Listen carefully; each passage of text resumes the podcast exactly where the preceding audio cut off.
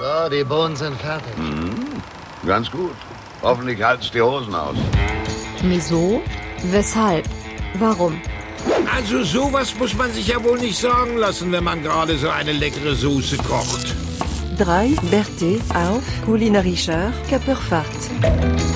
Erstaunlich, was ein Mann alles essen kann, wenn er verheiratet ist.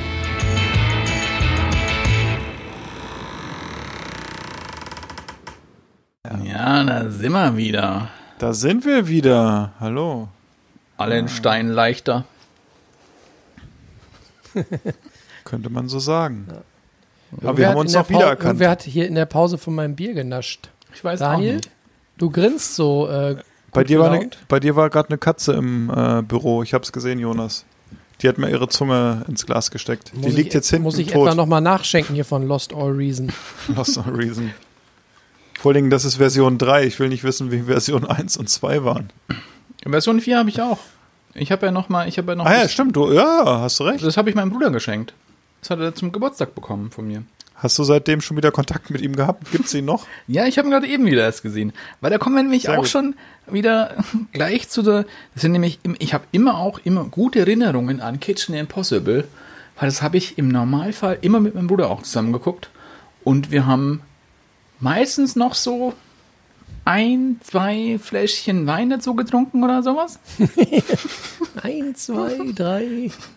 Und Da dann kann gab ich es immer meistens auch noch ein bisschen was zu essen dazu. Da habe ich auch immer ein bisschen noch, immer noch so ein bisschen Käse noch besorgt und sowas. Es war immer auch so ein Happening auch für mich. Das, Ja, das ist ja auch bei denen, das sieht man ja immer, die trinken immer ein bisschen dazu und da Ja. steht auch so ein bisschen Häppchen so in der Nachbesprechung. Ja. Ne? Und äh, so bist du also zu Kitchen Impossible gekommen oder Ja. wie hast du das? Äh, Also, ja. ja, also wir haben halt sonst immer, ich glaube, was halt, was ich sonst immer geguckt, ich habe immer gern Kochserien auch geguckt und das war halt eben, wie ich es ja auch schon jetzt einige Male schon gesagt habe, immer so der Vorreiter, immer noch mein Held Anthony Bourdain mit seiner Ja, prämierten Sendung, von denen sie sich auch einiges abgeguckt haben. Das war so der, der Startpunkt, glaube ich, für mich mit so, so Essen, Reisefernsehen auch ein bisschen. Es gibt mittlerweile auch ein paar YouTuber, die mag ich auch sehr gerne, die auch sehr, sehr so, ja, Essen dokumentieren. Mark Wiens ist zum Beispiel jemand, ähm, das ist ein Teil, ja, jemand, der in Thailand lebt, aber in Äthiopien großgezogen wurde, glaube ich. Ähm, die machen auch geile Sachen, auch, auch super geilen Content. Ja, aber eben durch Anthony Bourdain bin ich, glaube ich, wirklich auch so mit auf das, diese, diese Kochschiene gekommen, halt eben auch exotisches Essen und irgendwie anderes Essen. Zusammen mit, mit Andrew Zimmern, Bizarre Foods hieß das damals. Das waren so die Sachen, die ich da am meisten geguckt habe. Und dann kam glücklicherweise irgendwann mal Kitchen Impossible und das haben wir dann immer so als Happening wirklich, ich glaube, man kann es so vergleichen, als würde man, als, als hätte man früher Wetten das geguckt. Glaube ich, finde das ich ist so. echt gut, ne? Also man, man, man hängt wirklich am Fernsehschirm, so wie Ja. früher an einem Ja. Samstagabend bei Wetten das, so ein Und- bisschen ist es, ne? Und was halt, finde ich, das Krasse ist, du merkst diese drei Stunden im Normalfall nicht. Es ist ja wirklich ewig langes TV-Format. Das, es gibt, glaube ich, keinen so ein, gibt es noch heutzutage, außer, was gab es noch irgendwie, damals noch äh, mit Stefan Raab, diesen Schlag den Raab, Schla Schlag den Rab, genau. was Ja. wirklich noch so ewig lange lief, aber was halt irgendwie auch scheiße war zum Angucken. Ähm, aber bei Kitchen Impossible habe ich nie die Zeit, ich dachte immer so, oh scheiße, ist schon vorbei. Das hatte ich nämlich, ich hatte nie eine Folge, die ich jetzt irgendwie, die mich jetzt irgendwie, wo ich nicht, wo ich nicht lang gucken konnte, wo wir jetzt glaube ich auch noch kurz auf gestern zurückkommen können. Gestern war noch diese Folge hier, äh, Grill den Hensler mit genau. Melzer. Ja. Und da haben wir uns auch noch ein bisschen geschrieben. Der Punkt, wo wir, glaube ich, alle weggeschalten haben, war, als Mario offen sagen. mitkam. ja, aber das konnte ich nicht angucken. Und ich finde auch, Aber soll ich, soll ich euch was sagen? Das war nicht nur der Punkt, wo auch ich dann gesagt habe, nee, äh, jetzt reicht's mir. Es war vorher auch schon so, dass ich immer, ich habe mir so mit mir gerungen und Mhm. dachte so, ja, das ist eigentlich die Art von Sendung im Fernsehen, die ich nicht mehr gucken möchte. Mhm. Und ähm, um das mal abzugrenzen und damit vielleicht auch den Zauber von Kitchen Impossible zu erklären, bei äh, Grill den Hensler ist halt wieder so dieses klassische Format, großes Studio mit, na, in dem Fall waren jetzt keine Zuschauer wegen Corona, weil, äh, Mhm. weil eben, ja, war nicht angesagt. Dafür hatten sie halt äh, ge das Geklatsche vom Band. Das hat es auch nicht besser gemacht. Ja. Aber im Normalfall hast du da halt Leute sitzen. Und das ist eben auch das, was mich an dem normalen, klassischen Kochfernsehen so, so unfassbar langweilt. Das ist so, das ist so monoton. Ja. Ne, das ist so, das geht los und das dauert irgendwie eine Stunde oder anderthalb. Und es ist im Prinzip geht es nur darum, ähm, Auf Quote. wie Im soll ich Grunde sagen, halb, halb, einstu halb einstudierte Gags zu bringen Ja. und ähm, sein, sein Kontrahent irgendwie mit unlustigen Sprüchen so ein bisschen werbewirksam vor Publikum rund zu machen. Und im Prinzip sind ja so alle diese Kochsendungen aufgebaut, wobei es nicht immer um Konkurrenz geht. Aber das ist so, es hat keine Wellen, es hat, hat keine Ausschläge nach oben Ja. und unten. Es hat emo emotional immer nur, immer nur eine Ebene. Und das ist mir gestern aufgefallen, warum eben genau Kitchen Impossible ein ganz anderes Format ist. Und äh, um jetzt mal auf die, die schönen Seiten zu kommen, warum ich diese Sendung so mag, äh, neben dem, was Daniel gesagt hat, dass es eben sowohl von der Kameraführung her und auch vom Color Grading und vom, von den Schnitten und es ist einfach mit ganz viel Liebe gemacht im Vergleich zu dem äh, gelangweilten Kram, den du im linearen Fernsehen siehst. Ja. Ja, bitte? Jetzt musst du aber für die, für die Nicht-Fotografen musst du jetzt noch mal kurz erklären, was Color Grading ist. Ja, das ist im Prinzip die, die Bearbeitung der Farben, Ja. der Look. Das, Ja, was im in eurem Job Photoshop macht, automatisch. Ne? genau, auf Knopfdruck. Genau. Ja, die, der Laie sagt immer gerne der Filter, der über dem über Der dem Filter, wo ihr, wo ihr so 200 Fotos habt, einmal auf Knopf drückt und das Programm macht alles automatisch. Ne? Mhm. Das ist dann euer Stil Genau. sozusagen, habe ich Ja. mal gelernt von irgendjemandem, Ja. Der bei uns Fotos Richtig. gemacht hat. Ja. Genau so ist danke. das. Ja. Ähm, und bei Kitchen Impossible hast du eben nicht nur diese, ja, diese mit Liebe gemachte Kameraführung und die Farben und die Musik, sondern das, was wir vorhin eingangs gesagt haben, das ist im Prinzip, es sind drei Stunden und es hat was von, es ist auch nicht so vorhersehbar. Ne? Es sind immer Wendungen drin, es sind Überraschungen drin. Du es sind weißt, ja unterschiedlichste Köche auch dabei, das muss man ja auch sagen. Also ähm, es macht ja auch viel, machen die Köche aus, die da zu Gast sind. Da gibt es den, ich sag mal, diejenigen, die die sich mit, Charaktere kommen noch, Philipp, ich bin noch gar nicht Achso, fertig. Entschuldigung. Ich dachte, du- Jetzt muss ich auch noch mal reingrätschen. du auch wenn das so eigentlich dein hier. Metier ist. Ja, eigentlich ja, ne? Als Fußballer Ja. grätsche ich eigentlich rein, da hast du recht. Ja, aber jetzt, ich will jetzt noch unterbringen. Was ich nämlich auch mag ähm, an Kitchen Impossible ist, dass die Hauptfiguren, die Akteure, die dabei sind, dass sie eben zwingend auch Emotionen zeigen. Ja. Dass sie eben nicht, Ja.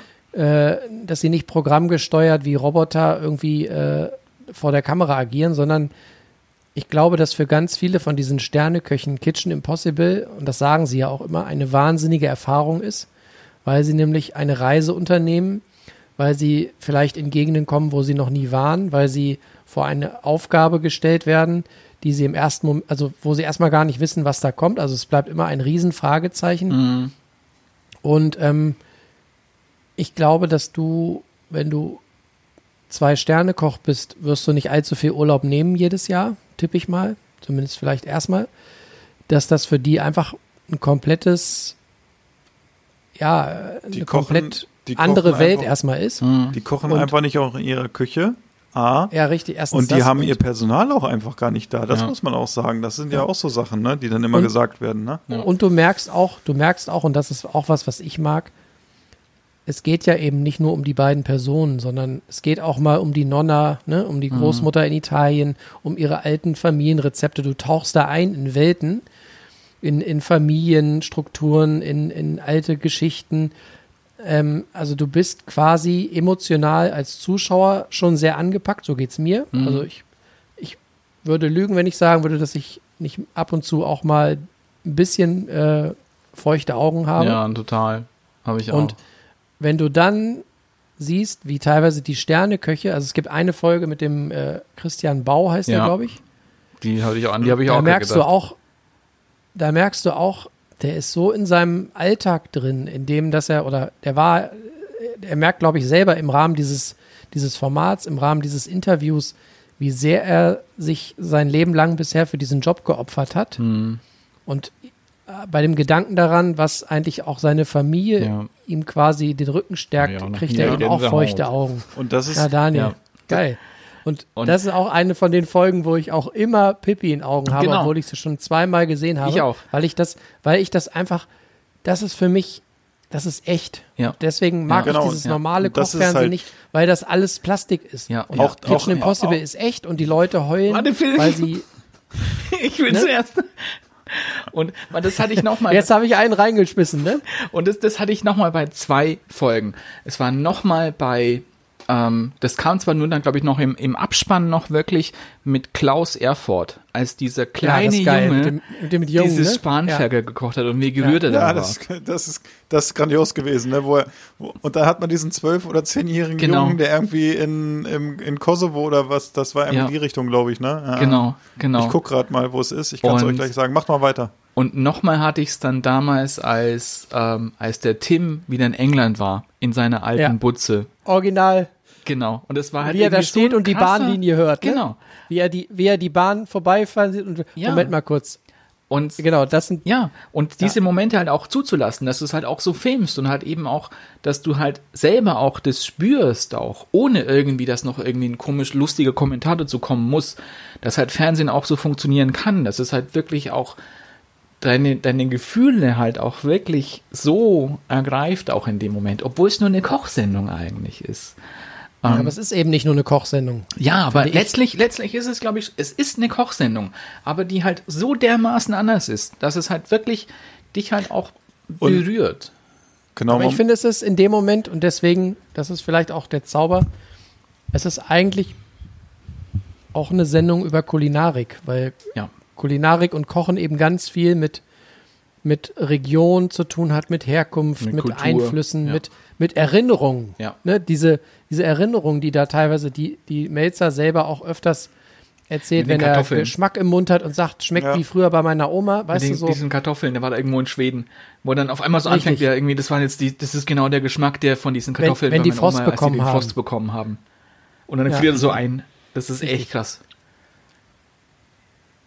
Ja, und ich glaube halt, da merkt man halt auch halt auch, wie emotional auch Essen sein kann, wie, wie sehr ein das, glaube ich, auch, auch so wirklich zurückteleportiert in irgendeinen Moment in seinem Leben, weil es halt einfach so auf einmal dann Es wieder so, so nah für einen Es selber erdet ist. einen einfach. Also Ja. diese Sendung geht von, gehen wir von der einen Seite von der Molekularküche von zwei bis, ich weiß nicht, sogar drei Sterne-Restaurants, die die Küchen öffnen für fremde Köche, bis irgendwie, ja, zu dem zehnjährigen Jungen, der in äh, Gradiška sitzt, das ist in Bosnien-Herzegowina, und da Mhm. sein Spanferkel mit Fladenbrot und Kaimak macht mit Frühlingszwiebeln und wo auf einmal ein Klaus Erfurt äh, das nachkochen muss und denkt, wo bin ich denn hier eigentlich gelandet? Mhm. Und ähm, da muss man wirklich sagen, auch Hut ab vor all den Köchen, die eingeladen werden und die vielleicht auch mal absagen, aber vor den ganzen Sterneköchen auch, die wirklich sich in dieser Sendung auch äh,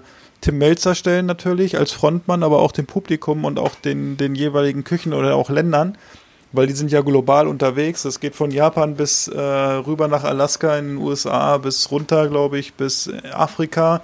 Das hatten wir ja eben auch schon bei ähm, bei Christian Bau, den ich übrigens seit dieser Folge äh, auch äh, bei Instagram verfolge, weil ich das auch so, so emotional irgendwie fand, der dann ja damals unter anderem in Accra äh, gekocht hat. Mhm. Und ähm, ich denke, und das macht auch das Interessante aus, einfach, dass man sieht, wie weltweit gekocht wird und auch wie tolles Essen in unterschiedlichen Ländern rauskommen kann mit einfachsten Mitteln. Also ich sage Ja. mal, wir reden hier von einer sehr hohen Sterneküche. Die Jungs, die da hinkommen, äh, haben einen Stern, haben vielleicht zwei Sterne, haben vielleicht auch mal keinen Stern, kann ja auch durchaus sein.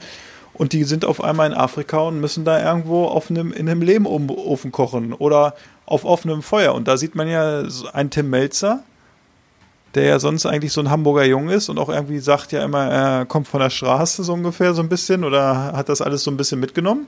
Der muss dann auch auf einmal irgendwo in, weiß nicht, Georgien mit äh, Holz kochen und dreht durch oder muss die Paella irgendwo in äh, Valencia äh, bei dem Original er kriegt es ja hin. Kochen. Äh, Raue hat die ver verkackt, weil Raue kein Feuer Nee, ich glaube, äh, es gab aber, es gab, ja, die Paella, genau, ja, ja, stimmt.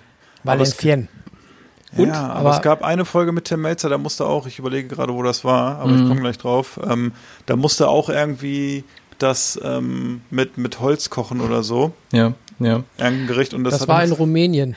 Das Und? war ist eine relativ Okay. äh, junge Folge. Ja. Die Folge, da war aber eh relativ, sagen wir mal, äh, hat er eine kurze Zündschnur gehabt. Ja.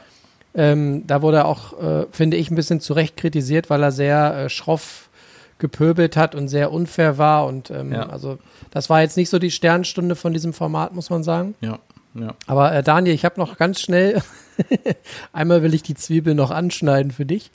Die Folge mit Ali Gungermisch, Musch, äh, wo er ähm, in, wo Melzer in München bei dem, bei dem äh, Koch äh, kochen muss, wo Ali seine Ausbildung gemacht hat. War das das, Pilz, wo er sich, das Pilzbeutel? nee, weiß ich nicht genau. Äh, äh, Melzer musste auf jeden Fall so, ein, so, eine, so eine Pilzpfanne oder so ein Gericht mit Pilz machen. War doch das Ja, und, ähm, und wo äh, dieser Ali Gungurmusch dann anruft und äh, sagt, ja, ich habe gehört hier, du hast eine Stelle frei und so, aber ich bin Türke. Und äh, der, der Chef sagt dann, ja, das ist mir scheißegal, wo du herkommst. Äh, so nach dem Motto, Hauptsache du kannst kochen oder bist ein guter Typ oder so. Und äh, wo, wo der Ali dann eben auch berichtet, was er von dem Typen mitbekommen hat und so. Und da kriegt er nämlich auch, und das finde ich halt auch geil, dass auch so jemand, wo man immer so ein bisschen, wo ich zumindest kulturell bedingt immer nicht weiß, ja, wie, wie, wie, wie können die sich in, Nee. der, in der Öffentlichkeit zeigen mit Gefühlen und so, ne? Und äh, wo du dann bei Melzer und bei ihm siehst, die haben beide richtig geil Soße in Augen und Das- das da bin ich jedes Mal dabei und finde es auch, bin, Ja. hab auch immer übelst feuchte Augen. Das Ja, ist ja. einfach, Und es gab auch eine Kitchen Impossible Folge, die mich so dermaßen aggro gemacht hat, dass ich öffentlich auf Facebook ein, ein Lokal angeschrieben habe, was ich scheiße fand in dem Augenblick. Es war nämlich, oh, ich sag's einfach, es war das Nobelhart und Schmutzig in Berlin. Ähm, Diese Hipster-Kaschemme mit, ähm, weil die halt auch irgendwie so ein ganz komisches von oben herab hatten. Und die haben es dann nochmal leider auf die Spitze getrieben, nämlich auch als, ähm, das fand ich unfassbar, unfassbar scheiße von, ja, Billy Wagner, ähm, als nämlich, das war nämlich der Tag, als sich Bourdain erhängt hat. Dann haben sie nämlich auch ähm, das genutzt, um ihre Folge noch, es gab nämlich noch mal eine Folge, nämlich von ähm, aus seinem Format, da war er auch in Berlin, da war er eben auch bei, bei Noblat und Schmutzig. Und das haben sie an diesem Tag genutzt, äh, um ihre Folge zu promoten. Und das fand ich abgrundtief scheiße. Ja, das ist, macht man nicht. Nee, und es war wirklich, da habe ich, da habe ich noch mal was geschrieben und ich fand, seitdem finde ich die Leute leider gehen gar nicht mehr. sowas, sowas macht wollen wir ihnen auch nicht so Impossible. viel Sendezeit schenken. Wollen wir lieber bei den schönen Dingen bleiben, bei Kitchen Impossible. Ähm, und das finde ich, diese ganzen, mh, diese, dieses Facettenreichtum, was diese Sendung ausmacht, muss man fairerweise auch ein bisschen, auch dem Tim Melzer auch ein bisschen zugestehen. Bei all seiner ähm, manchmal sehr ruppigen, ein bisschen proletenhaften Art, das gibt er ja selber auch zu. Er ist, er ist einfach auch ein Lebemensch. Ja, das stimmt. Er ist authentisch in dem, wie er ist. Ja. Man kann ihn, man kann ihn mögen oder hassen. Das ist, ich verstehe alles, was man ihm gegenüber fühlt. Aber er ist definitiv einer, der, wenn er gut drauf ist, muss man dazu sagen, wenn er gut drauf ist, einfach auch eine wahnsinnige Freude an Kulinarik und an diesem Zusammenspiel zwischen Kultur und Geschichte von früher und Erinnerung und Geschmack. Also er ist einfach auch, was das angeht, und das ist, glaube ich, das Geheimrezept, warum er da so gut abschneidet gegen all die Sterneküche. Er ist einfach auch ein Allrounder, was Emotionen angeht. Mhm. Und letztlich, ja, er weiß halt auch, wo er herkommt, so und Ja. er hat es eindrucksvoll mit dieser Folge bewiesen, wo er in London war, wo er die Hosen runtergelassen hat, quasi. Ähm, er ist einfach auch ein geerdeter Typ Hm?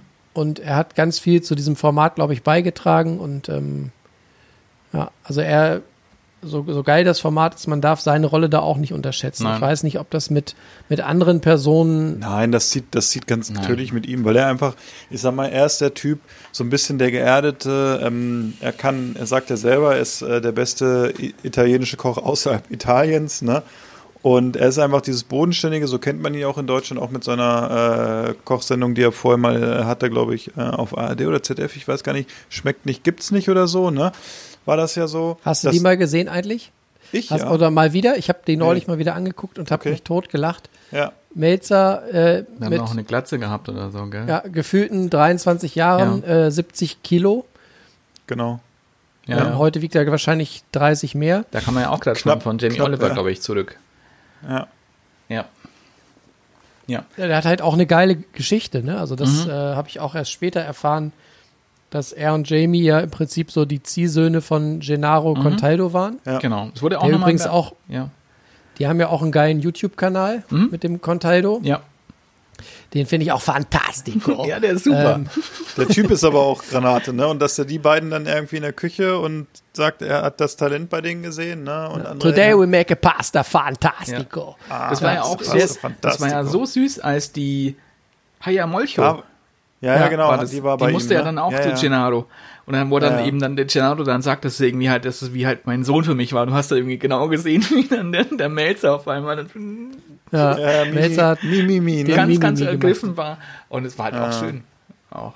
aber das sind genau die, die Geschichten, die, die kannst du eben nicht inszenieren. Ne? Das sind Nee, genau. Und deshalb, deshalb funktioniert es auch gut, weil du auf der einen Seite hast du ihn halt und auf der anderen ha- hast du halt dieses wirklich, und da sieht er sich ja selber nicht, das, das, das sagt er ja auch selber und das sieht man auch anhand seinen Kochbüchern. Also er ist nicht der Shishi-Koch, irgendwie Sterneküche.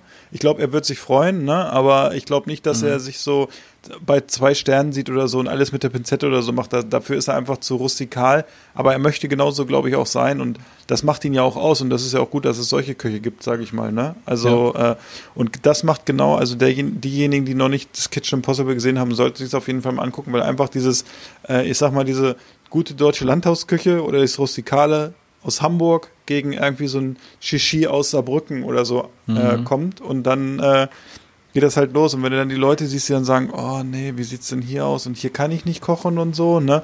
Allein das macht es ja schon aus, wenn man als Zuschauer vorm Fernseher sitzt und denkt, oh ja, das macht Spaß. Und allein, wenn man dann Melzer wieder zum 36. Mal ausrasten sieht oder so, ne?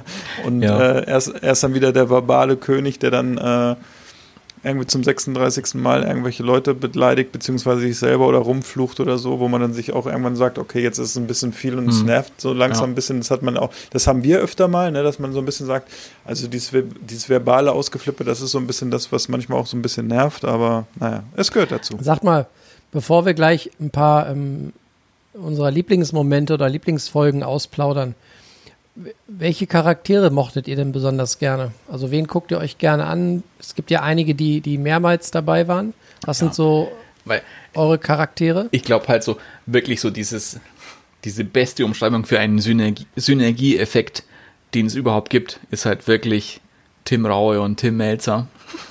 Das ist halt wirklich, das sind halt wie so Zahnräder, die ineinander greifen, weil halt Ja, das ist so ein bisschen aber auch wie Chip und Chap, ne? Also Ja. da merkst du natürlich auch wieder, die haben, die haben so verschieden sie kochen, aber so menschlich haben sie doch sehr viele äh, Punkte, wo sie zusammenpassen, weil sie, glaube ich, auch so ein bisschen so die ähnliche Vita haben, wenn man, Mhm. ne? Also so in den Anfangsjahren, dass sie doch eher, glaube ich, wahrscheinlich also äh, schwierige Charaktere waren und Ja. ähm, einfach durch das Kochen gezügelt worden, ne? Mhm. Also und die, die sind wirklich so wie Nitro und Glycerin, das passt einfach, ne? Das Ja. passt einfach super, ne? Ja. Das Und vor allen. Dingen sind sie, sie sind auch beide genau das Gegenteil des klassischen Fernsehkochs. Mhm. Ne? Ja.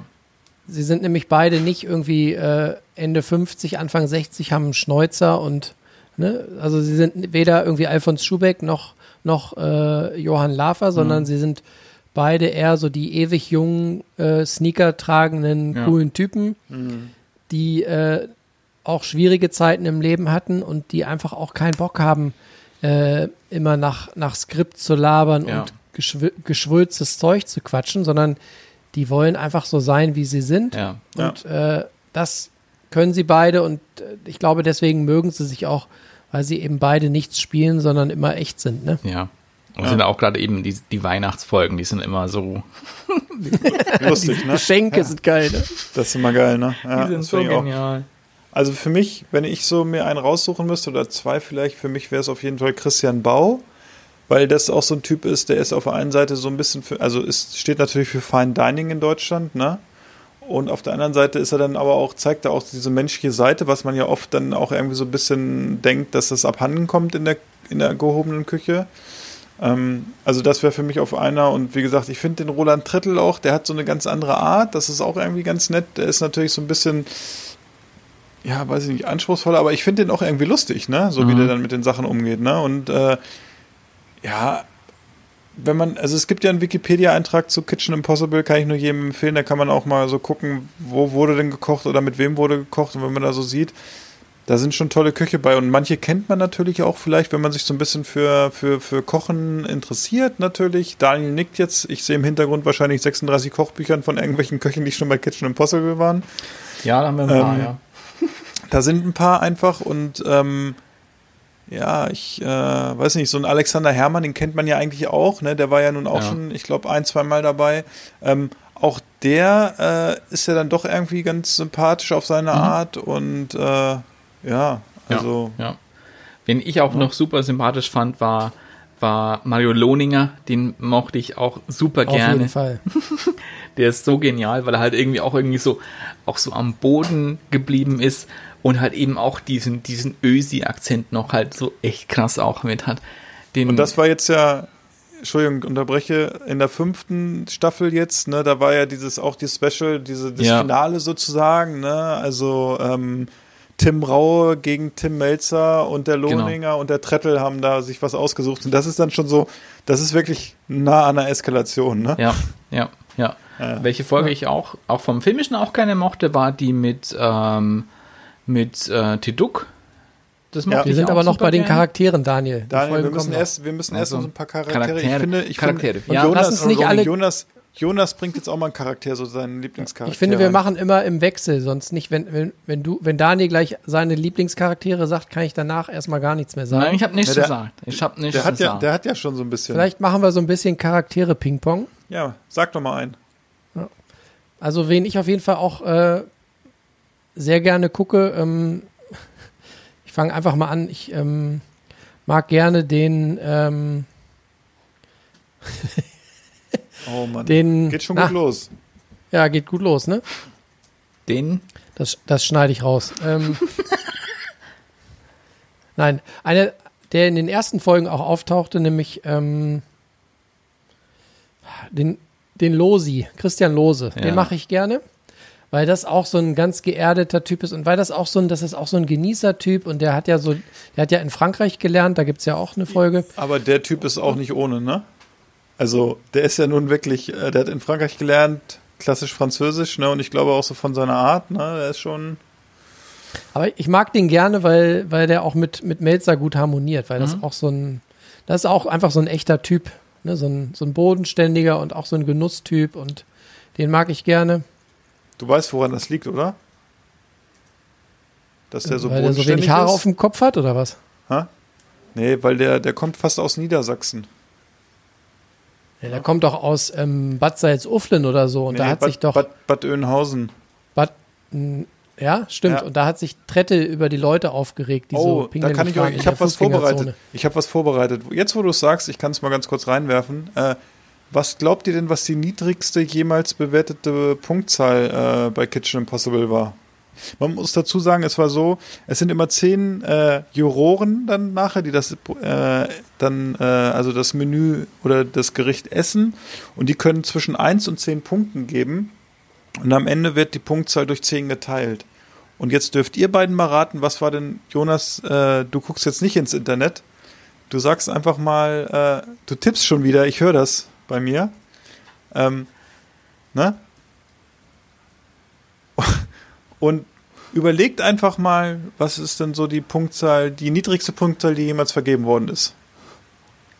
Also, wir müssen jetzt ganz langsam machen, weil der Jonas muss auf die Pipi-Box. Ich finde, der Jonas kann ja einfach mal überlegen, was, äh, was er noch, was, sag einfach eine Punktzahl und dann kannst du laufen.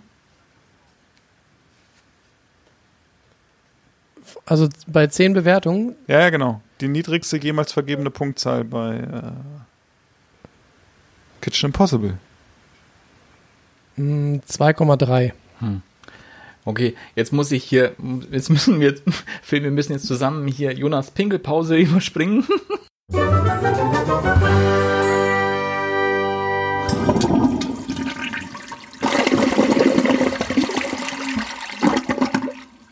Wir sind immer, wir sind immer noch dabei, dass äh, Daniel eine Punktzahl abgeben muss. Aber Daniel hat schon gesagt, Stippgrütze, das war schon sehr heiß, zumindest vom Ort, wo die niedrigste jemals vergebene Punktzahl äh, von Kitchen Da waren wir doch auch gerade schon in Bad Oeynhausen, ne? Ja, deshalb habe ich es da reingeworfen. Du hast es ja nicht verstanden, aber Daniel, der ist, äh, der arbeitet ja nebenberuflich bei Scotland Yard, das wissen die wenigsten, als, als Daniel Craig.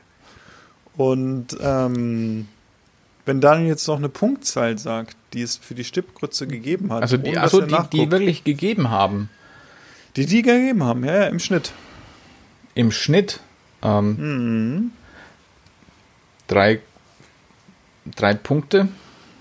Drei Punkte. Und dann muss ich, was hattest du gesagt, Jonas? 2,7 hatte ich gesagt. Oder Nee, du- 2,3. 2-3 hattest du gesagt. Dann muss ich sagen, herzlichen Glückwunsch, Daniel. Du hast die goldene Ananas gewonnen. Es waren nämlich 2,7. Ah, In Bad Oeynhausen Stippgrütze mit Brot. Für Roland Trettel. Siehst du? das Ah, ist nicht schon schlecht. Nicht Ja. schlecht. Ich, Ich habe die ganze Zeit auf dem Klo überlegt, wie der ähm, andere Max heißt, den ich auch richtig gut finde, ähm, aus Österreich. heißt der guck Max? gerade. Meinst du den Lohninger? Max Nein. Stiegel. Der Stiegel, Genau, ja. den Stiegel. Frag Den finde ich- doch. Bei dem finde ich nämlich sehr cool, der, der ist ja auch zweimal dabei. In der ersten Folge muss Teduk dort so ein, so ein geiles Hühnchen in so einer Blase machen. Ja. Das ist auch eine Oh, sensationell gute Folge. Das war übel. Ja, stimmt. ähm, Das in haben der wir Folge auch schon mal ist selber Stiegel, versucht. Warte Nur mal. ohne Schweinsblase. Ja, in, der- in der und ohne Hühnchen, ne? Ähm, in der aber der Sud ist ganz gut geworden. In der Folge ist nämlich der Stiegel noch ein bisschen dröge, finde ich. Also da wirkt er sehr kauzig und sehr dröge. Ähm, es gibt dann später noch eine andere Folge. Wo er ausschaut wie Harry äh, Potter. muss- Hä? Dann, Genau, wo er in New York ist. wo er nämlich in New York ist. Und in der Folge wird er mir richtig sympathisch. Ähm, da, ist, da muss er nämlich, da ist auch mit Teduk, da ist er nämlich in Berlin Ja. auch und Teduk äh, serviert ihm Sachen. Und das ist so geil, da läuft er nämlich immer noch zum Kiosk und holt Bier und so. Nee, weil das war ja schon, das war ja schon viel geiler, weil nämlich doch, dann, er hat dann irgendwie da doch diese erste Box doch da gehabt, schon da irgendwie dann in diesem Laden, so mit dieser, in, vor diesem Schaufenster. einfach, genau. Genau, und dann denken sie, "Was, das war jetzt schon alles oder was? und dann siehst du Ja, nochmal und dann, dann- Duck nochmal mit dieser zweiten Box da kommen. Auch eine sensationell gute Folge. Ja. Und da wird er mir richtig sympathisch. Und äh, zumal eben auch der andere Typ, der mitmacht, auch zu meinen Lieblingen gehört, nämlich der Teduk, den finde ich auch Mhm. richtig gut. Einfach auch so ein, Gestandener Typ, ne? Und ruhig. Ja, ne? einfach auch ein, ein, so ein Charaktertyp. Ja. Nicht so ein langweiliger äh, Schürzenschluffi, sondern einfach ein Lebemensch, äh, wo, der auch in der einen Folge dann erklärt, wo er herkommt und dass sie mit dem Boot irgendwie äh, geflohen sind. Da hat man auch ordentlich äh, Wasser in den Augen. Also äh, der Teduk ist auch, auch ein guter Typ und äh, ist ja auch äh, richtig erfolgreich in Berlin. Wurde jetzt ja auch, glaube ich, zum Gastronomen des Jahres äh, gewählt. Oder gekürt, besser gesagt, Mhm. meine ich neulich. Kann, weiß ich nicht, kann sein. Ja, Wenn auf du jeden Fall, der hat sagst, ja, das wird stimmen. der hat, glaube ich, locker äh, neun Restaurants in Berlin, also läuft bei ihm. Aber das zeigt eben auch, dass, dass wir kulinarisch ähm, eine neue Zeitrechnung haben, ne? dass so ein bisschen so dieses Shishi und dieses langweilige äh, Schneuzer-Kochtum sich so ein bisschen ausge, ausgekocht hat. Wen haben wir noch? Was sind eure Charaktere noch? Ähm, Habe ich Max Strohe schon gesagt? Ich Ähm, glaube, den hat jemand gesagt. Ja, ne? den nur kurz erwähnt, aber Ja. den Berliner, der eigentlich, der, wo- der hat gar nicht so richtig Koch gelernt, oder? Wie war das? ich. Doch, Max, du hat, glaube ich, schon Koch gelernt. Warte, lass mich nochmal schnell nachschauen. Aber der hat, glaube ich, schon Koch gelernt. Aber er war halt, glaube ich, es ist halt eben nicht dieses, ähm, doch, doch, der hat, der hat in Ja, hat sein. Sinzig Kolsdorf gelernt, ja, ja, genau. ähm, dann Kreta und der hat, hat eben jetzt im, im, eben im das, Seniorenheim als Koch gearbeitet. dieses Toulouse-Lautrec cool. eben Ja. und wurde dann eben Aufsteiger des Jahres 2016. Und weil er halt, glaube ich, halt auch ein bisschen anders kocht, ähnlich auch wie ein anderer, den ich gleich noch sagen werde. Aber den fand ich auch, weil er war halt auch, er ist halt irgendwie so ein ganz normaler Typ halt auch. Du denkst halt irgendwie, weiß nicht, kann der kochen und dann siehst du halt diesen Typen da und ist halt so ein ganz, ganz entspannter Typ. Genauso wie Lukas Mraz, den fand ich auch geil. Den hat nämlich, glaube ich, wie hat, wie hat glaube ich, Tim Melzer den mal anmoderiert, glaube ich, so als, als, ähm, als, als wäre es irgendwie so, so sein Straßenkinderprojekt gewesen, das er angeheuert hat. Weil er ist halt auch irgendwie so, so ein ganz, ganz normaler Typ, wo du halt auch nicht, nicht großartig meinst, was der irgendwie auf der Kelle hat. Aber Ja, der sieht halt auch so, so, so richtig schön ranzig aus genau, und arbeitet halt in einem Sterneladen. genau, mit seinem und, Vater schma- zusammen. und schmeißt den Laden halt Ja. irgendwie auch. Ja. Und die fand ich halt auch, die waren halt auch, weil sie halt auch so entspannte Charaktere einfach waren, die fand ich auch, auch wahnsinnig gut. Ähm, ja, weil es halt einfach auch so, so Typen wie du und du einfach sind. Aber halt mit, mit, mit schon einem Gefühl auch hatten. Das hast du ja dann auch später noch gesehen in diesen Folgen, als dann ähm, Ready, Ready to Beef war es, glaube ich. War, war auch mit drin, was die halt auch irgendwie halt auch so, wie deren so Gedankenwelt ist, was die halt so machen. Ähm, ist schon krass. Also die mochte ich auch super gerne. Phil, hast du auch noch jemanden? Ja, ich hab's ja irgendwie auch mit Frauen dann immer, ne? Das ist äh, bei Kitchen Impossible. Frauen. Wer, Ah. wer weiß es nicht. Ja, da habe ich euch was, äh, naja, lassen wir das. Ähm, Finde ich, sind ein bisschen unterrepräsentiert in Kitchen Impossible, die Frauen, aber es Ja. ist einfach auch in der Küche generell, es ist dann wieder so, ne? Äh, könnten wir jetzt drüber diskutieren, machen wir einfach nicht. Hala Moicho ist für mich äh, irgendwie so eine, ich mag einfach diese Küche und sie hat ja auch so ein bisschen ein Konzept, was sie verfolgt und auch sehr erfolgreich ist, auch, ich sag mal, irgendwie in Europa und äh, in Israel einfach ein Star. Und äh, das finde ich sehr interessant. Also ich mag einfach diese Küche und auch dieses System, dass sie mit der Familie kocht und diese Restaurants äh, betreibt einfach. Und ähm, das muss man mögen auf der einen Seite, auch ihre Art oder so, ne? Aber ich finde es auch sympathisch. Also, ne? Also durchbricht so eine Männerdomäne. Aber ich fand, Haya Molcho fand ich leider irgendwie ein bisschen anstrengend. Ich fand die, ich fand die schwierig. Da fand ich nämlich, Ja? was- wen ich viel besser fand, die, die war dann auch in, in Ready to Beef auch mit drin, war diese, ich, ich weiß gerade nicht, wie sie heißt, ich versuche gerade rauszufinden. Maria Groß. Nein, nein, nein. Die war nämlich Haya Molcho, musste nämlich auch so ein Reh machen in einer. Ja, Grades. Die, die, die Nee. etwas jüngere in dem Landgasthof. Genau, so eine ganz junge. Victoria heißt sie. Ach so, Genau. ja, ja, genau. Ja, ja, genau. Genau. Stimmt. Vicky. Ja, die fand ich. Ja, die, die, mag, die, die mag ich auch. Ja, Das die fand ich So eine, ganz, ganz, ganz, ganz cool. so eine kernige, pfiffige. Ja, auch so, so hands-on, ist halt so, macht halt auch das, was sie machen soll. Und Wobei die ja nicht äh, als Kandidatin Nein, Ja, leider das, nicht. das, Die war das ja ist nur- es ja. Ne? Die war ja nur, also war ja war ja das Gericht ja Location, auch. ne? finde ich die auch. fand ich, die fand ich sehr gut. Ja, aber das ist ja so, als wenn du sagst, also das, äh, das Getränk, den Wein, den fand ich sehr gut da bei Kitchen Impossible. Das zählt ja eigentlich nicht, ne? Nein, ah ja, Aber ich, ich, ich gebe zu, ich mag ja die Maria Groß ganz gern. Ich finde die auch, auch ganz gut. Nein, Also, also so, die, die- hat, die kann ich nicht mehr gut finden seit äh, der letzten Staffel The Taste. Ja, The Taste, übel, ne? Oh, da da, da, ging es so auch gar nicht dermaßen mehr. Ja, ganz scheiße. schlimm. Ja, da ist ja auch bei mir. Nein, habe ich nicht gesehen. die Ist fand vielleicht ich. besser so. Ja, ja. Ich habe sie in, ähm, in äh, Masterchef gesehen, Staffel 3, da war sie auch nicht so toll. Also da waren die Insofern- wirklich. Aber das zeigt auch wieder, dass das ist halt auch wieder das Problem, dass nicht jeder in dem normalen äh, Fernsehformat gut aufgehoben ist, ne? Oder das ist halt Ja. sozusagen, manche Leute passen da einfach nicht rein. Ja. Deswegen lass uns lieber bei äh, Kitchen Impossible bleiben. Sehr gut. Also ich wäre so durch mit meinen äh, Ikonen bei Kitchen Impossible. Ähm, Habt ihr denn einen, wo ihr sagt, oh, ging, ging gar nicht? gar nicht. Mm, So richtig Also ich- unsympathisch? Ja, ich bin, es gibt einen, wo ich, ja, wo ein ich bisschen. zu Anfang, warte, zu Anfang dachte so, Alter, was für ein Segellehrer. Ähm, Holger Bodendorf, kennt ihr den? Ja, da habe ich gerade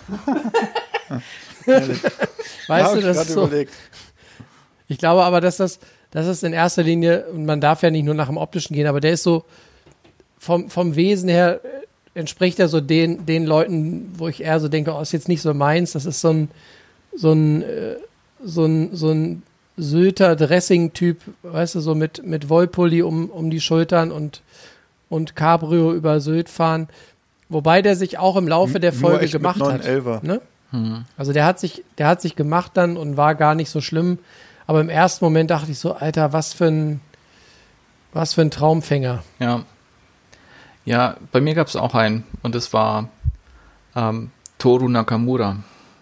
Den fand ich Okay. auch, also ich, ich glaube, aber es Er lag. hat aber auch, der hat sich auch äh, relativ unbeliebt gemacht mit seinen zwei Challenges, Ja. weil er, finde ich, damit, mh, wie soll ich sagen, der hat übers Ziel hinausgeschossen und hat den Sinn des Formats, finde ich, damit nicht verstanden. Ja, und der war, glaube ich, insgesamt, glaube ich, auch ein bisschen noch zu, zu wenig er selber in dem Format, glaube ich. Er war so gestelzt auch. Sehr profillos, ne? Ja. Also sehr, ja, nichtssagend. ja, ja, Und er hat ja Melzer zweimal ähm, so asiatische Hochküche genau. Ja, also das das war ja dann eben ne? malen, malen lassen quasi. Ja.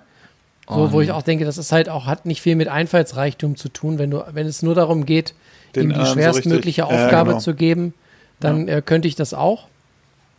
Ja, Und ja, ja. das stimmt. Aber da war Melzer auch nicht so begeistert. Und das ist tatsächlich auch so die Folge, ja, die so am wenigsten, weiß ich auch nicht, haften bleibt, weil sie einfach so, ja, macht Ja. keinen Spaß zu gucken, tatsächlich. ja. Ja. Das stimmt. Phil, hast du noch jemanden? Ja, ich überlege aber so richtig, also wo es eskaliert, wo ich sage, geht gar nicht, weiß ich nicht. Das ist dann, also man hat so ein paar, wo man sagt, die werden wirklich gut und so andere, also so komplett raus habe ich jetzt glaube ich nicht, wo ich sage, ich gucke gerade nochmal. Ich finde es halt so, das ist so, ähm, wenn du, wenn du jemanden zweimal irgendwie äh, backen lässt oder so als Koch, ne, da rasten sie auch immer aus und das wär, hat so für mich den gleichen Stil, ne? Also wenn du da jemanden hast und lässt ihn zweimal asiatische Hochküche kochen oder so, dann ist das schon irgendwie so ein bisschen mies, ne? Das zeigt dann auch so einen schlechten Stil, den du einfach äh, reinbringst. Aber Mhm. ja, weiß ich nicht. Also so richtig, wo ich sage, geht gar nicht, habe ich jetzt keinen. Ja, ja. Ne? Man hat Aber- immer so ein paar Leute, die passen halt charakterlich, wo man sagt, okay, die sind sympathisch und andere so, naja. Ja. Was ich Ja. halt noch, was, also es ist mir noch eine eingefallen, die ich auch gerne mochte. Ähm, ich weiß nicht, ob man den so gut kennt. Ähm, das war die Folge mit Martin Klein, weil der hatte eben sein Hangar 7. Der haben, also vielleicht nochmal um da auszuholen, Hangar 7 hat immer ja auch irgendwie alle, jeden Monat irgendwie so einen neuen Drei-Sterne-Koch irgendwo aus der ganzen Welt und dann kochen die das nach. Und ich glaube, dieser, dieser Martin Klein, der hat, glaube ich, schon alles gegessen auf der Welt. Weil der weiß halt irgendwie alles, wie was funktioniert. Und hat er, glaube ich, ich glaube, er hat verloren gegen, gegen den Tim. Melzer. Ja, aber das, Und- der Typ ist krass, ne? Also Ja, der ist das ist 43 Wahnsinn. Martin klein und äh, ich glaube, egal wo du den hinschickst, der kannte das und hat trotzdem verloren, ne? Ja. Also, Aber, und ich finde aber auch den, den Martin Klein, wenn du jetzt eben seinen, seinen Vorgänger mit anschaust, das war nämlich eben ja der Trettel, fand Ja. ich äh, Martin Klein irgendwie ein bisschen angenehmer, auch von der Art, weil er war halt irgendwie auch so, er ist so ein bisschen zurückhaltender, er ist nicht ganz so, so großspurig, wie, wie Trettel auch manchmal sein kann. Nicht so, so, so, so ein kleines Macho-Gehabe auch mit drin. Er ist einfach ja, sehr. halt, der ist halt einfach, also der Trettel hat ja dann so ein bisschen diese schnurrige Art, sage ich Ja. mal, in der einen, ne? Und äh, beim äh, Martin Klein merkt man dann so die französische Herkunft, ne? Muss man ja einfach ja, so sagen. Ja, ja. Ne? Und Ja. jetzt mal, jetzt auch nochmal. was sind, Ja? was sind denn eure Sternstunden von Kitchen Impossible? Also. Mal vom Gericht ab, also Gerichte, Momente, was sind so die, die Momente, egal ob lustig oder emotional, was sind eure Lieblingsmomente Kitchen Impossible? Immer, immer nur einen nennen und dann Okay. drei rum. Ein, ein lustigen fand ich, wer war das denn? War das, war das Melzer oder war das Raue, als er diese Jurte fast abgefackelt hat? In, in Schweden, Finnland? Es war keiner von den beiden. War das keiner von den beiden? Nee, das war, ähm, das war der Neuner. Das ist der Neuner. Ja, der hat die, Neuner war in, in, in äh, Schweden und hat die Jurte da fast abgefackelt und in der zweiten Challenge äh, war der Neuner, der der Shakshuka machen musste. das hatten wir neulich schon Das mal. war nämlich in Idre in der zweiten Staffel und das war, da musste er Gurpi äh, kochen, das ist Rentierfleisch und äh, mit Pastinakenpüree, der Hans Neuner. Ich glaube, in Idre waren wir mal äh, im Urlaub, also Okay, auf. Schweden-Rundfahrt. Ja. Das ist äh, da, das war Sommerurlaub und wir waren dann äh, unterhalb eines Skigebiets an einem Wasserfall auf dem Campingplatz und haben bei 6 Grad im Hochsommer äh, gecampt und waren froh, dass wir einen wärmenden Ja. Hund im Zelt hatten. Also wir waren, wir waren in Schweden und wir waren nur im unteren Drittel, so äh, zwischen Fähnern und Vätern oder so. Und wir hatten, glaube ich, wettertechnisch auch alles bis auf Schnee. Also äh, Schweden im Hochsommer, es ist ein Genuss, kann ich nur jedem empfehlen. Aber wir wollten ja Daniels äh, Moment lauschen. Genau, also das war Daniel. das mit der mit dem Mit der Jurte. Wenn was brennt, findest du das gut. Nee, ich fand's einfach, ich fand's halt lustig. Das war alles. Nächster. Philipp Also für du. mich eine Folge, wo es einfach um die Technik ging und wenn man äh, das mal irgendwo sieht, ähm, das war für mich in Athen äh, Tim Melzer und wo er Baklava machen musste. Und wenn man mal diese Technik, die hinter Baklava ist und dieses alte Jahrhunderte, Jahrtausende alte Handwerk dahinter sieht, wie dieser Teig gemacht wird, technisch und dann kommt da jemand hin, der das noch nie gemacht hat und der soll diesen Teig auch äh, machen, da kannst du gar nicht gewinnen. Da kannst du einfach nur, weiß ich nicht, also das war eine Folge, wo ich wirklich vom Fernseher saß, hab gedacht, super Format, weil es bringt einen auch richtig weiter, so technisch, ne? Also ich könnte jetzt natürlich keinen Baklava-Teig machen, so wie die den da gemacht haben, aber es war für mich einfach so ein Aha-Erlebnis, weil man es einfach mal gesehen hat und gedacht hat, okay, wo würde man sonst im deutschen Fernsehen sehen, wie wirklich traditionell der Teig für diese Baklava gemacht wird. Wie die hinterher gemacht wird oder so, das ist dann schon ein andere, das ist dann natürlich deutlich entspannter oder so, aber dass es dann vielleicht in Athen noch, weiß ich nicht, drei Leute gibt, die Baklava mal wirklich auf die traditionelle Art machen. Das war für mich der Aha-Moment. Jonas? Ich habe äh, als erstes einen lustigen Moment, einen sehr lustigen Moment, und zwar eine, ein äh, Teilstück äh, einer Folge aus Staffel 4 müsste das gewesen sein. Im Prinzip dem, dem, End, dem ersten Endduell von Melzer gegen Raue aus Staffel 4, wo Melzer, äh, ich glaube, im tiefsten Süddeutschland irgendwo in so einem alten, in so einem äh, Projekt, in so, in so einem äh, Wohnprojekt im Wald äh, kochen muss. Und zwar spielen die dort das Leben ähm, von, Ja. von früher nach. Ich weiß Ja. nicht genau aus Ja, welchem stimmt. Jahrhundert. Oh, das war übel. In Hast so einem äh, und äh, Melzer landet da in so einem ja in so einem wie heißt denn das da? Ich guck. Campus So ein Campus Galli. Dorf. So Campus Galli, genau. Ja, ja. Du Staffel merkst 4, hast du recht. Staffel 4, Du merkst Staffelfinale, richtig, ja. wie, wie, wie Melzer mit diesem ganzen historischen, diesem Rollenspielerwesen und die- diesem Gaukler und, und äh, Holzschuh und Stimmt. diesem ganzen Getue, wie Melzer dem so gar nichts abgewinnen kann und das total kacke und albern findet. Ja. Und ich habe mich dabei erwischt und musste mir dann eingestehen, dass auch das genau was ist, wo ich auch immer so ein bisschen Gänsehaut kriege vor Fremdscham. Ich bin jetzt auch nicht so der klassische Rollenspieler. Und ähm, Ach, hör doch auf.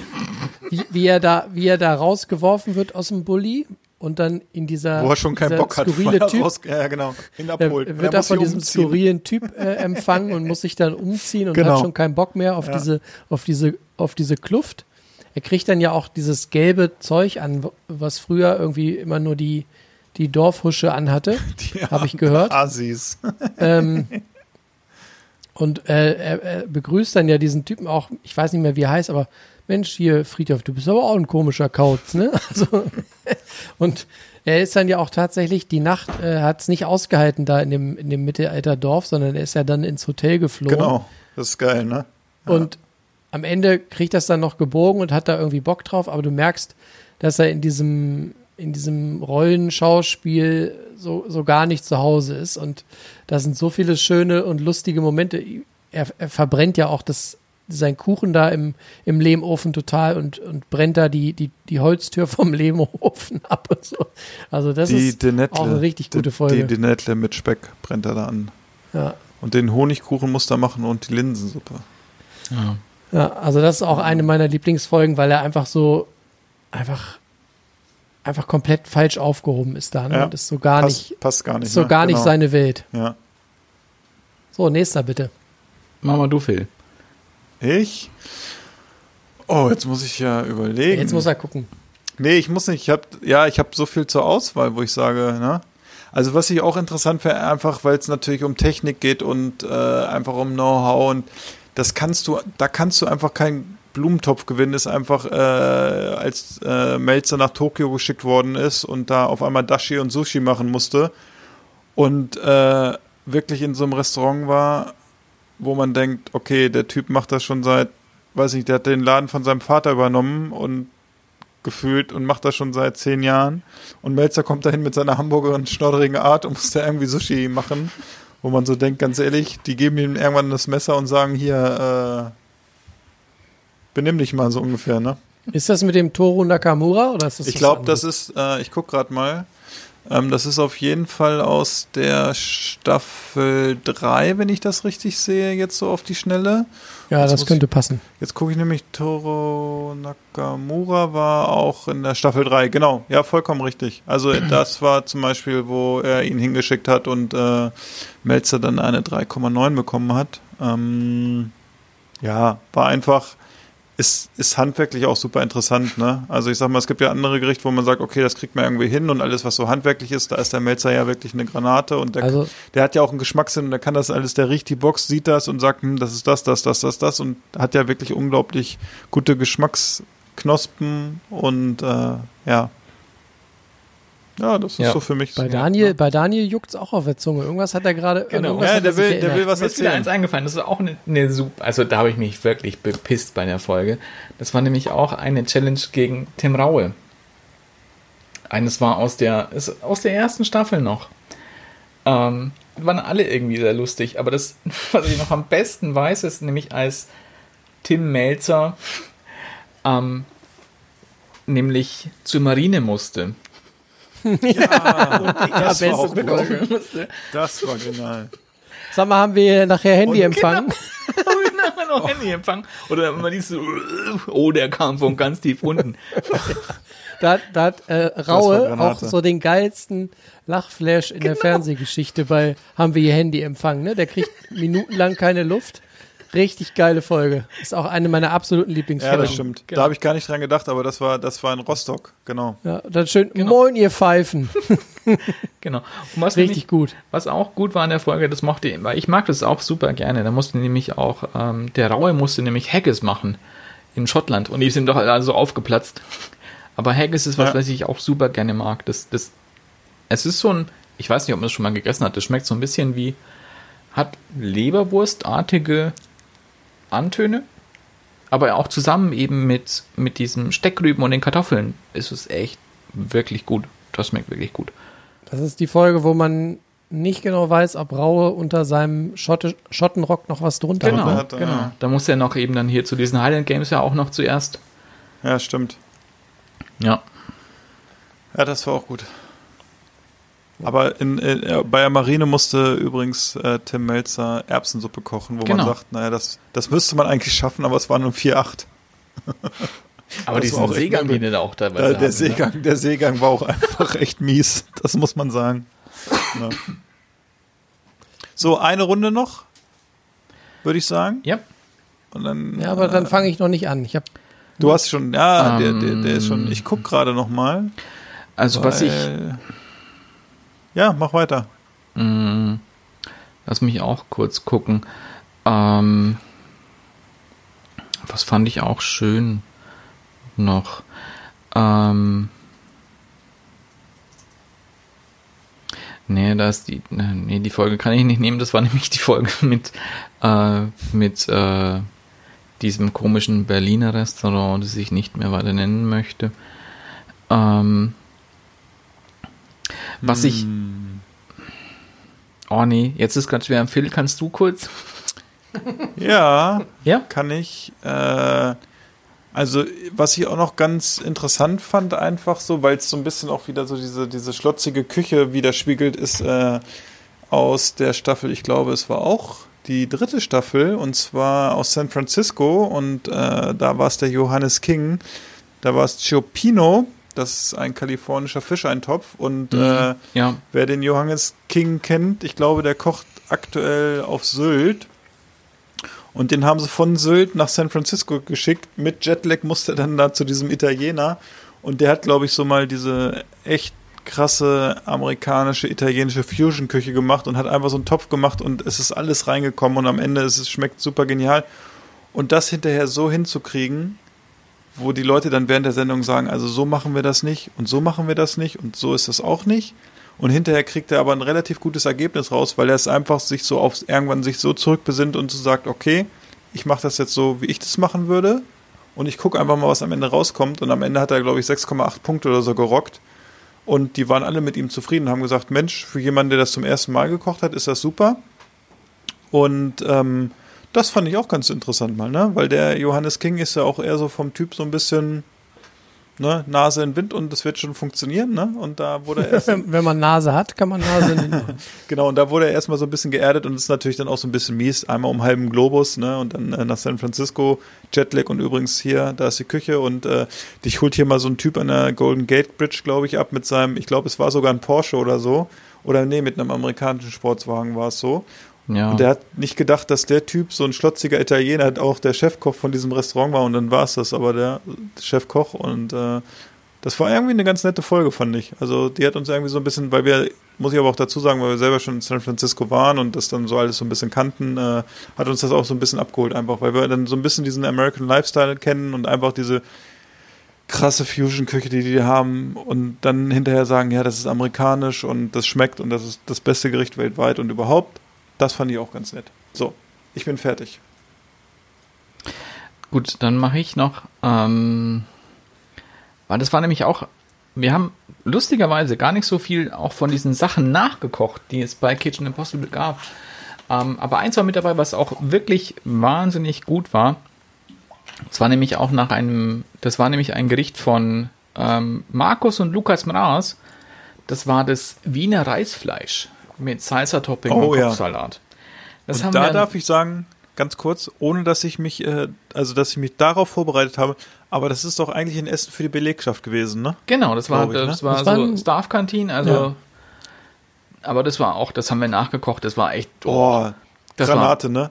das da war weiß ich, da saß ich mit meiner Frau auf dem Sofa und wir haben das gesehen und dachten nur so, oh, wie das lecker war ist echt, das, ne? Weil das ist, es ist, Das ist Mitarbeiteressen gewesen, Ja. ne? Für die, für die Vorbereitung. aber das Also, war ist Wahnsinn. so krass, auch zusammen eben mit diesem, mit dieser, mit diesem Salsa, aber es war halt irgendwie auch so, so ein bisschen fettig auch schon.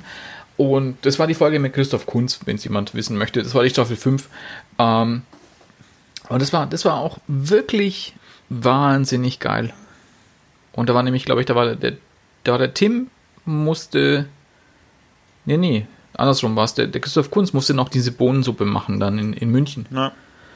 Ja, aber die fand ich auch, weil vor allem, weil ich habe es eben, weil wir es nachgekocht haben, das war dieses, also ihr solltet alle mal Wiener Reisfleisch, also wenn jemand, wenn ihr Fleisch esst, macht mal dieses Wiener Reisfleisch. Also wenn ihr, wenn ihr nach googelt, es kommt nämlich ein Rezept, das ist wirklich gut, danach könnt ihr euch richten. Das kommt gleich an erster Stelle meistens. Das ist wirklich, ihr müsst es nachkochen.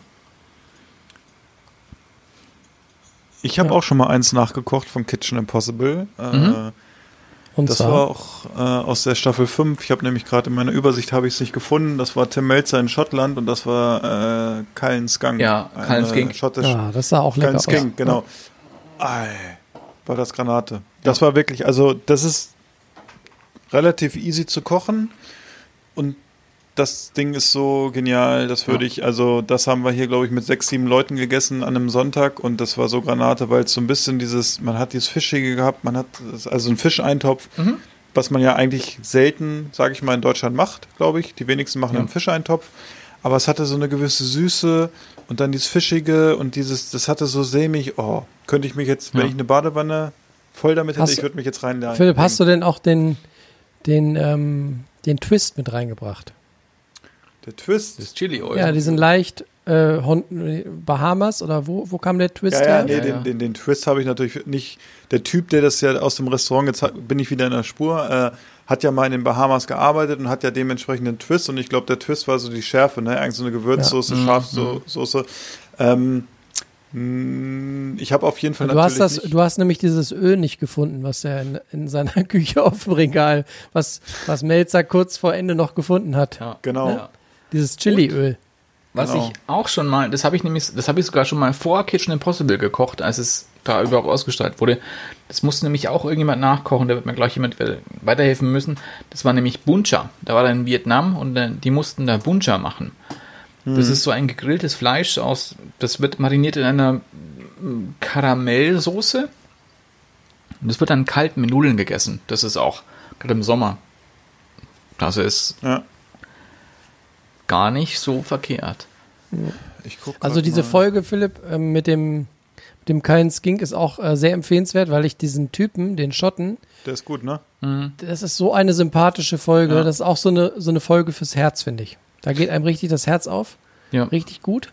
Weil der Typ auch so sacksympathisch ist. Mhm. Und äh, Melzer kriegt dann ja auch da noch irgendwie so, ein, so eine Urkunde überschrieben Genau. und so. Ich habe Ja. auch noch, ähm, noch ein, zwei, drei Anekdötchen. Ich habe noch eine, eine Anmerkung zu meinem äh, Kallen Skink Rezept. Ich habe das nämlich nachgekocht nach äh, dem Rezept der Seite leckerundco.de und ähm, da, da gibt es jemanden, der wirklich viele Rezepte von Kitchen Impossible äh, sammelt und das ist die äh, Tina aus Nürnberg und ähm, da mache ich jetzt einfach mal Werbung für diese Seite. Ähm, Masterchef ist das übrigens. Ne? Das ist eine Kandidatin von Masterchef Ja. Staffel 3. Ja, Granate. Also wie die das macht, fotografisch toll, Rezepte toll aufgearbeitet und äh, finde ich super, dass sich Leute die Arbeit machen und wirklich glaub, dann die solche hat auch- Rezepte. Ich glaube, der hat Äh. doch dieses Reisfleisch gemacht. Ja, das kann sein. Ja, die hat fast alles, also viele Sachen Ja, ja, die hat Ja. also richtige Rubrik Ja. für Kitchen Impossible und äh, Hut ab, finde ich super, weil danach, wir hatten dieses Rezept, ich fand's so geil, ich habe geguckt, die Bilder sahen gut aus, ich habe sofort nachgekocht, so. Ne? Also, Ja. wie gesagt, lecker und co.de, wer interessant, äh, Interesse an Re Rezepten aus Kitchen Impossible hat, äh, guckt da mal nach. Da gibt's nämlich, oha, ich sehe schon wieder das nächste aus der aktuellen Staffel, Wiener Schnitzel mit Kartoffelsalat aus Kitchen Impossible. und ich sag mal so, wenn man das Schnitzel schon wieder sieht, das ist Daniel, du Ja. musst nur ein bisschen mit deinen Fotos äh, aufbauen. Guck dir mal die Seite bei Gelegenheit an. Viel Spaß. So, Jo- Jonas, du bist dran. Ja, ich muss ganz schnell äh, dem MacBook hier Strom schenken, sonst seid ihr gleich weg. Oha. Habe ich glatt vergessen, den Stromstecker einzustecken. So, da seid ihr wieder. Ähm, wo wir gerade sind bei, ähm, bei Episode Speichelfluss, ne, die, soufflierten, die soufflierten Schnitzel von Staffel 5 kennen wir alle. Da äh, hat man auf jeden Fall amtlichen Speichelfluss. Und der Kaiserschmarrn. Eine, eine weitere Folge oder ein weiteres Teilstück Kitchen Impossible, was ich mehrmals schon gesehen habe, wo ich immer richtig, richtig Bock habe und Appetit kriege, ist die Folge mit, ähm, ja, Constantino Filippo heißt er, glaube ich. Mhm. Der muss nämlich in England Fish and Chips machen. Ja, das mag ich auch super gerne. Mit, mit Mushy Peas. Ja, Ja, jetzt dürft Und? ihr alle mal lachen. Mushy Mushy Peas. Peas, ha, ha, ha. aber Genau. auch als Tipp. Wenn ihr das, Und? ihr habt wahrscheinlich, habt ihr, habt ihr das schon mal gemacht, Moshi Peas? Ihr müsst unbedingt, wenn ihr Moshi Die Dose Peas macht, aufmachen. Nein, Vorm Servieren. Malzessig mit reintun. Ein bisschen Malzessig. Das ist wirklich, wirklich, du musst Malzessig mit reintun. Das schmeckt wahnsinnig geil. Ähm, Constantino Filippo muss in der Folge jedenfalls Fish and Chips machen. Und ähm, bevor ich dazu komme, kurz eine Anekdote. Es gibt in, es gibt in Hannover ein äh, Restaurant, eine Kneipe, die eigentlich ganz cool ist, sehr urig, sehr gemütlich, bin ich gerne. Da war ich eine Zeit lang mit meiner Doppelkopfrunde. Ähm, und da habe ich mal den großen Fehler gemacht, Fish and Chips zu bestellen, weil ich dachte, boah, geil, ne, wäre heute mal Zeit, schön zu einem großen Bier, Fish and Chips. Und dann steht da auch noch so großkotzig, man so nach dem Motto Fans bestellen mit Malzessig. Habe ich bestellt. Und weißt du, woraus das, woraus der Fisch bestand? Aus zwei dünnen, fast dreieckig panierten TK langweiligen Seelachsstücken. Also lieb, liebloser kannst du den Part von Fisch bei Fish and Chips nicht servieren. Wirklich ganz, No. ganz unterirdisch. Doch, ich sage ja, als Fischstäbchen. Nee, Fischstäbchen sind besser. Das war wirklich, Oh. weil man nämlich, weil die Oh, auch noch so eine Welle gemacht haben um ihren Malzessig, wo ich so dachte, okay, äh, die kennen sich aus, ne, das muss was sein. Und dann kommen da so zwei äh, tiefgefrorene Klumpen, ganz, ganz bitter. Aber egal, wir wollen heute bei den äh, guten Sachen bleiben. Fisch und Chips äh, muss aus Fish and Kott Chips gemacht in werden. England.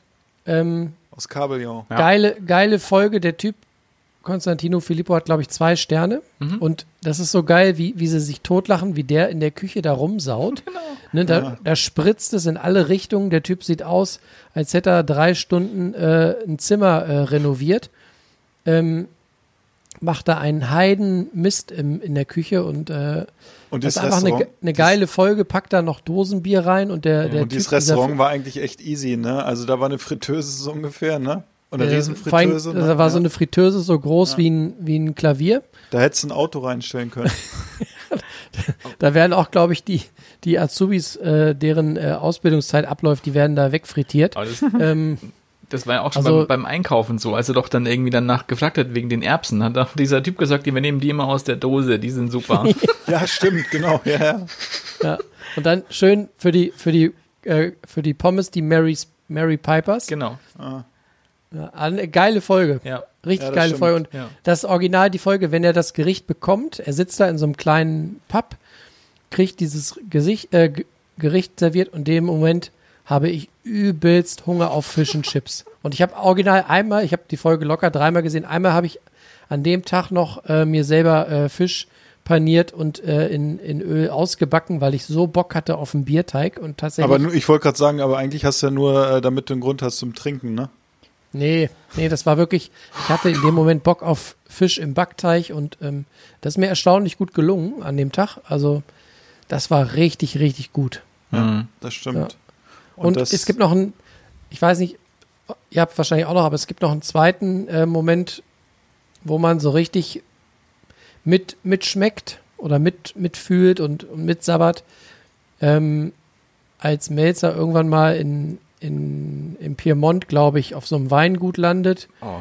Der muss da ein Hühnchen im, im Ofen nachmachen und er landet da, äh, sitzt dann draußen mit den Leuten auf der Terrasse, schlübbelt sich schön nach langer Fahrt, irgendwie acht Stunden sind sie unterwegs gewesen oder zehn, schlüppelt sich genüsslich seinen Rotwein rein, hat schon so dieses debile Melzergrinsen, was man hat, wenn man irgendwie äh, mit, mit schönem Blick irgendwie an einem lauen Sommerabend irgendwo sitzt Und und, ein paar. Rotwein drin Aha. hat und dann kommt von hinten diese Box mit diesem Ofenhühnchen und du siehst ihn, wie er wie so ein Neandertaler an der Hühnchenkeule knabbert Ja. und du siehst, du siehst den kleinen Jungen, der einfach nur voller Glück äh, an diesem an diesem Hähnchenflügel sabbert und es trieft und sabbert ihm durchs ganze Gesicht und er feiert einfach diesen Geschmack.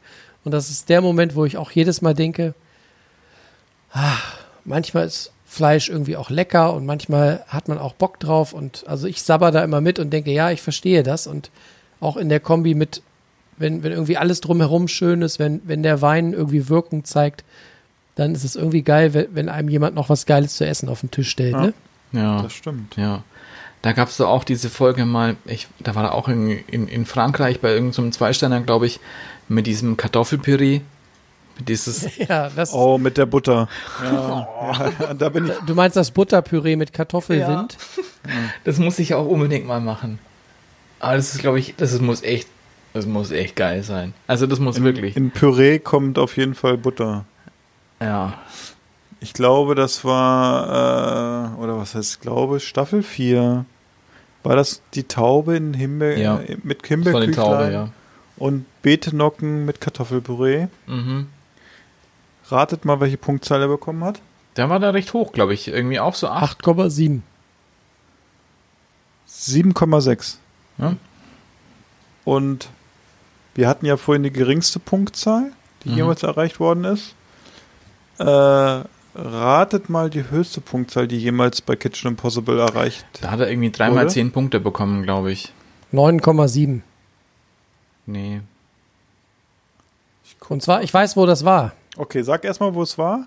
Das war in, warte mal, es war auf jeden Fall osteuropäisch und ich weiß, was er da kochen musste. Er musste einen, ein, ein, eine Torte backen und zwar hat er die Ja, serviert bekommen auf einer Autobahnraststätte. Ungarn.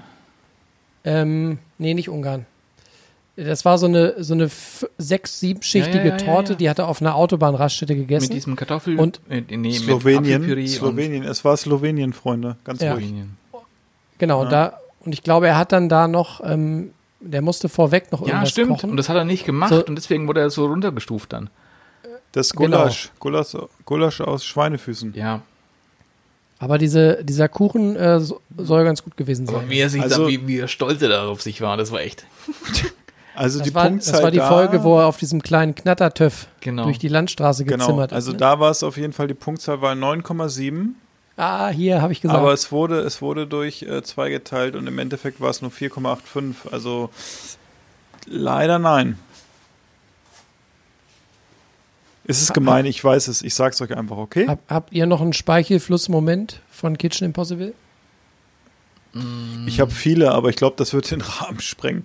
Also ich kann auf jeden Fall sagen, äh, Fisch und Chips geht bei mir auch immer, finde ich auch immer Granate und das ist auch so die Einleitung und die Verbindung, die ich heute in dieser Folge jetzt noch zu Daniel schaffe, bevor ich so langsam für mich persönlich zum Ende komme, weil ich morgen einen Arbeitstag auch habe, äh, ist das, dass äh, bei Anthony Bourdain No Reservations hieß ja die Serie, die er gemacht hat. Auch, ja, genau. Auch, er hat ja viele gemacht, aber das Ja. war ja eine, die auf jeden Fall am längsten, glaube ich, bei ihm gegangen ist.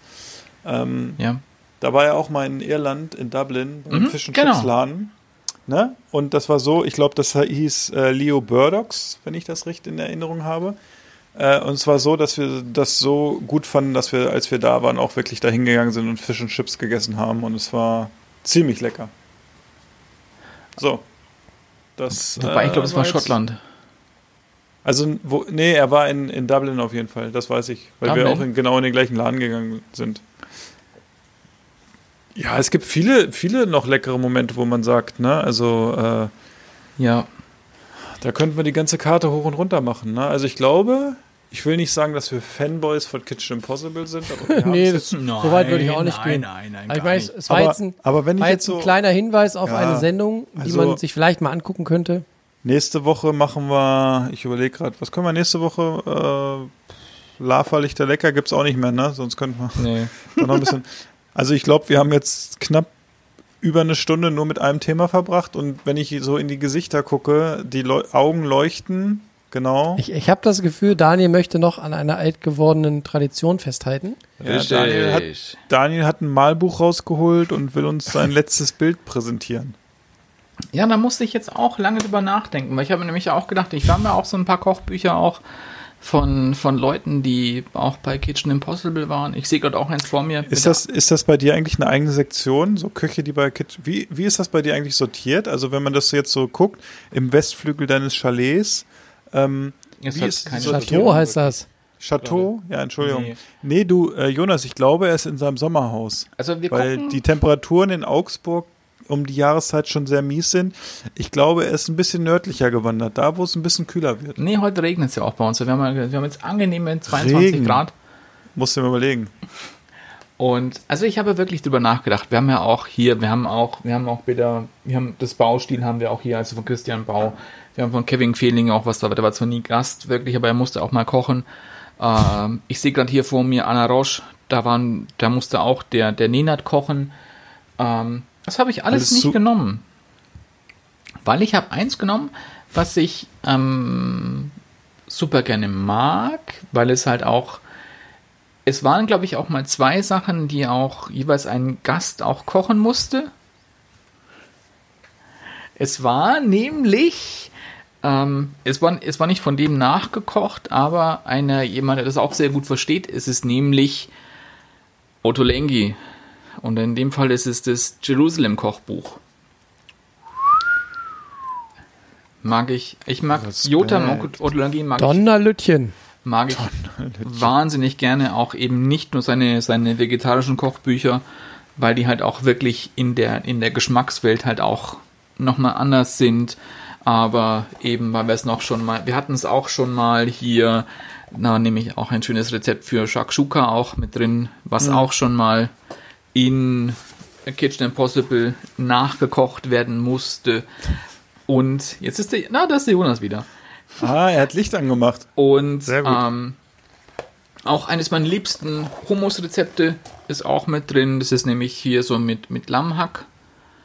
Oh, das sieht gar nicht so unlecker aus. Gell, das ist gar nicht scheiße.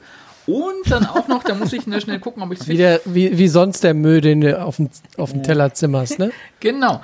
Und vielleicht finde ich es noch kurz, nämlich, nämlich auch ein, ein, ein, ein Frühstückssandwich, auch typisch für Jerusalem. Das ist nämlich mit. So, wie heißt das? Das ist mit. Ähm, na, sag's mir, Aubergine? Jetzt finde ich es gerade nicht. Ähm, ist auch Nicht mit so drin. schlimm. Ähm, auch wahnsinnig lecker. Aber wie gesagt, Otto Lengi, egal was du für ein Kochbuch von Otto Lengi hast, ist es immer geil. Kann man immer. Also die, die drei Bilder, die du uns gerade gezeigt hast und unseren Hörern aufs Ohr gezaubert hast, die waren schon sehr gut. ja, Also, mag ich, mag ich wahnsinnig gern. Koche ich viel, auch, auch von Otto Lengi. Sehr gut. Also da hatte die äh, langgezogene Folge 10 einige Empfehlungen parat. Aber hallo. Nicht nur das beste Fernseh Kochfernsehformat der Welt, sondern auch noch ein Kochbuch hinten dran. Und ähm, ja, ich hoffe, liebe äh, Freunde des Podcasts, äh, die kleine Jubiläumsfolge hat es auch für euch in sich. ich freue mich auf die nächsten Folgen mit euch Jungs. Das Ja. möchte ich auch mal heute sagen. Es macht mir Spaß mit euch und ich denke, wir machen eine ganz gute Mischung. Auf jeden Fall. Und Philipp hat, glaube ich, gerade noch einen kleinen Absacker heimlich gehabt, oder? nee, nee. Ja, ich trinke ja, ich trinke ja Wodka aus Wasserflaschen, genau. Du Deshalb. guckst gerade so, so grenzdebil. Nee, ich bin gerade ein bisschen verliebt, weil ich finde, wir machen eine ganz runde Sache und ähm, ich habe gerade, das ist ganz lustig, das ist jetzt noch so die Anekdote am Schluss und ich denke, da machen wir wirklich Feierabend. Ähm, gerade am Wochenende jemand wieder unseren Podcast empfohlen, weil die gesagt hat, hey, ich höre total viel Podcast, habe ich gesagt, und du hast Interesse an Kochen, wunderbar, ich kenne da was, ne, wie so ein Vorwerkvertreter. Ähm, ich habe da mal einen Podcast für dich und habe dann aber gleich gesagt, fang einfach bei Folge 3 an. Die ersten Ab zwei da- sind immer so mittel, Ja, sag die ersten immer. zwei sind so ein bisschen wie so, äh, wie so ein Fahrschüler, der gerade seinen Führerschein bekommen hat, sage ich dann immer. Ne? Es geht zwar, aber es ruckelt ein bisschen. Weißt du, wie oft Ähm, ich schon überlegt habe, sie einfach rauszunehmen? Nein, das ist historisch. Historisch ist das viel wert und äh, ja, also wie gesagt, ich hoffe, dass wir noch ganz viele Podcasts zusammen. Wir machen. könnten ja vielleicht auch mal wieder so tun, als würden wir die erste Folge, erste, zweite Folge wieder neu aufnehmen. Oha. ja.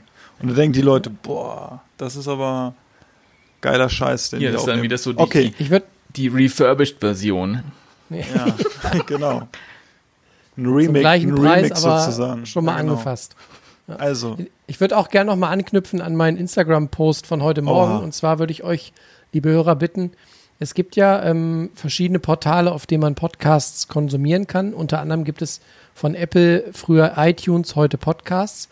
Und ich würde euch bitten, für diejenigen, die, die einen Apple-Account haben, also ein iPhone oder ein MacBook oder was auch immer, ähm, geht doch da mal rein bei Podcast, sucht mal nach Miso, weshalb, warum und guckt mal rein. Wir haben bisher eine 5-Sterne-Bewertung und ähm, ich kann mich outen, ich glaube, die ist von mir. Gottes Willen. Ich finde, so, so schlecht sind wir nicht, dass wir nur eine einzige Be Bewertung haben. Also wir würden uns, glaube ich, sehr freuen, wenn ihr da mal ein paar Fünf-Sterne-Bewertungen reinzimmern würdet. Das würde uns da vielleicht mal ein bisschen boosten und würde unsere Hörerzahlen ein bisschen äh, steigen lassen. Und ähm, vielleicht überlegen wir uns irgendwann mal ähm, ein kleines Dankeschön bei, äh, bei einer bestimmten Abo, Abonnentenzahl oder so. Also wenn ihr Bock habt auf das Format, wenn es uns länger geben soll, dann bewertet uns doch einfach mal gerne mit fünf Sternen, schreibt, schreibt einen netten Kommentar dazu. Ja. Wir würden uns, glaube ich, sehr freuen, oder? Wie seht Alkohol verschicken kann ich. Also das wissen, glaube ich, schon ein paar. Ja, ja, das Äh, definitiv. Ein ganz großer, ganz großer. Es war mir eine Ehre mit euch heute Abend. Ja, ich Ich freue mich auf die nächsten 100 Folgen mit euch. Ja, genau. Bis wir 70 sind. Das ist ja nicht mehr lang. Ja, ich eben, ne? eigentlich noch ein bisschen länger machen. Na ja, gut, stimmt. Bei euch ist schon, naja, wir reden nicht drüber. Über das Alter redet man nicht. Also, ich wünsche euch eine wunderschöne Woche, einen wunderschönen Tag und einen wunderschönen Abend. Ciao, Ciao. Kakao. Tschüssi.